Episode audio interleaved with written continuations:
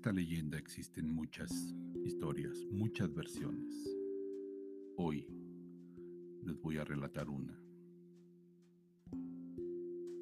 La isla de las muñecas.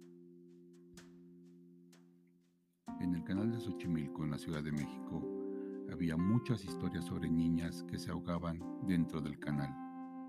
Don Julián, un señor que vivía a las orillas, siempre temía porque estos casos se hacían más frecuentes y además muchas de las niñas no podían descansar en paz, ya que sus espíritus seguían rondando en la zona. La casa donde habitaba don Julián era prácticamente una isla, un pequeño pedazo de tierra rodeado de agua y al cual se accede por medio de las trajineras o pequeñas lanchas. Un último acontecimiento fue que una pequeña se ahogó cerca de la casa de don Julián, debido a que se había enredado con plantas marinas, así que pusieron una pequeña cruz en el área. Pero desde la muerte de esta pequeña, el hombre notó que algo extraño pasaba dentro de su casa. Las cosas no eran las mismas. Muchos de los objetos de su hogar se cambiaban de lugar escuchaba el murmullo y risas de pequeñas como si estuvieran fuera de su casa. Así que para evitar más situaciones extrañas, tuvo la idea de comenzar a colocar un par de muñecas afuera de, de su casa como una ofrenda de paz para el espíritu de cada niña que lo visitaba. Su sorpresa fue que algunas de las manifestaciones comenzaron a calmarse, así que con el paso del tiempo colocó más muñecas a lo largo de todo su terreno. Las colgó en los árboles, sobre piedras y hasta en algunas paredes de su casa. Todo parecía indicar que esta pequeña ofrenda funcionaba porque el hombre pudo vivir en paz el resto de sus días. Su historia se hizo tan famosa que ahora muchos turistas hacen parada frente a esta pequeña isla. La isla de las muñecas.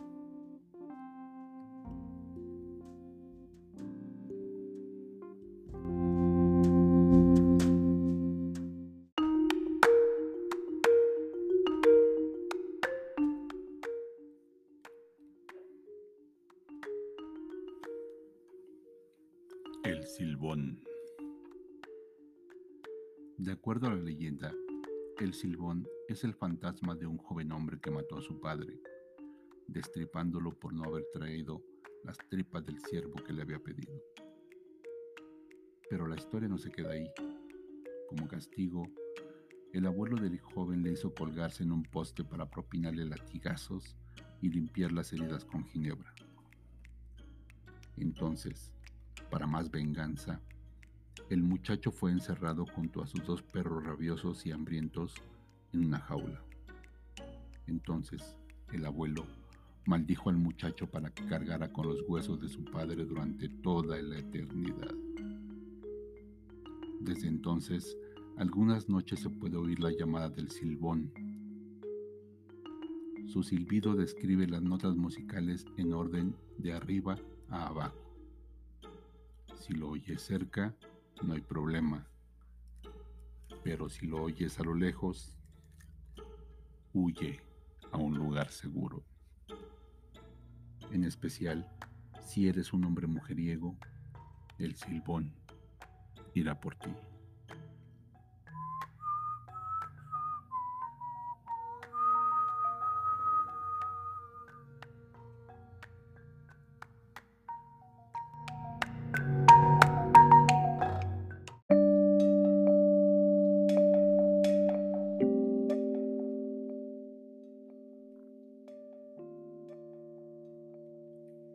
Leyenda del Callejón del Muerto.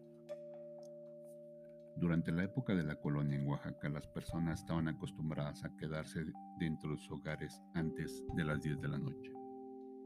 Para mantener la seguridad, había una gran cantidad de serenos, hombres vigilantes que hacían rondas en las calles durante la noche. Las calles no tenían luz eléctrica, así que los serenos tenían que salir acompañados de una lámpara de gas que les permitía alumbrar su camino. Una noche, Algunos vieron salir a un sereno del callejón 2 de abril. Se dirigía con mucha prisa hacia la Basílica de la Soledad. Las mismas personas que lo vieron salir también escucharon unos minutos antes el terrible grito de un hombre. Cuando el sereno llegó a la iglesia, tocó la puerta con mucha fuerza. El sacerdote salió rápidamente y le preguntó qué necesitaba. El sereno le dijo al oído que se trataba de una urgencia. Sobre el callejón hay un hombre tendido y agonizante. Alguien lo ha apuñalado y está listo para dar su confesión antes de morir. El sacerdote tomó su Biblia, un rosario, y salió acompañado del sereno en busca de aquel pobre infeliz. Al llegar al oscuro callejón, vio un hombre en el piso. De inmediato cinco ante él. Comenzó con su confesión y tras varios minutos el hombre por fin dio una gran exhalación y murió en paz. El sacerdote dio unas últimas palabras y le pidió al sereno que le alumbrara con su lámpara. Pero al darse la vuelta, ya no estaba. Únicamente se encontraba la lámpara en el piso. Entonces, el sacerdote tomó la lámpara y le acercó al difunto para ver su rostro y descubrir si lo podía conocer. ¿Cuál fue su sorpresa? El rostro del hombre muerto era el mismo de aquel sereno que lo había ido a buscar a la iglesia. El sacerdote tuvo un terrible susto, tiró accidentalmente la lámpara que se quebró al caer y quedó solo con el muerto en el oscuro callejón. Regresó corriendo a la iglesia, se encerró en su cuarto y rezó toda la noche. Pero en muy pocos días enfermó misteriosamente. Estuvo en cama durante meses y aunque todos pensaban que estaba a punto de morir, el sacerdote pudo sanar. Lamentablemente quedó sordo del oído derecho, justo donde el sereno le había susurrado la noticia y nunca más volvió a caminar sobre el callejón 2 de abril. Las 10 de la noche en punto y todo sereno.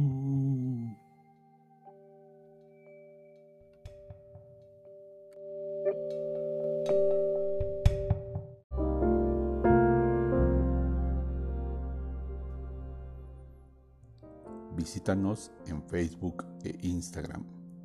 Escúchanos en las principales emisoras de podcast. Si te gustó el episodio, compártelo para que más gente nos conozca. Envíanos tus historias, relatos, aventuras o experiencias al correo enchilada.paranormal.gmail.com Buenas noches. Que tengan lindos sueños. Enchilada. Paranormal.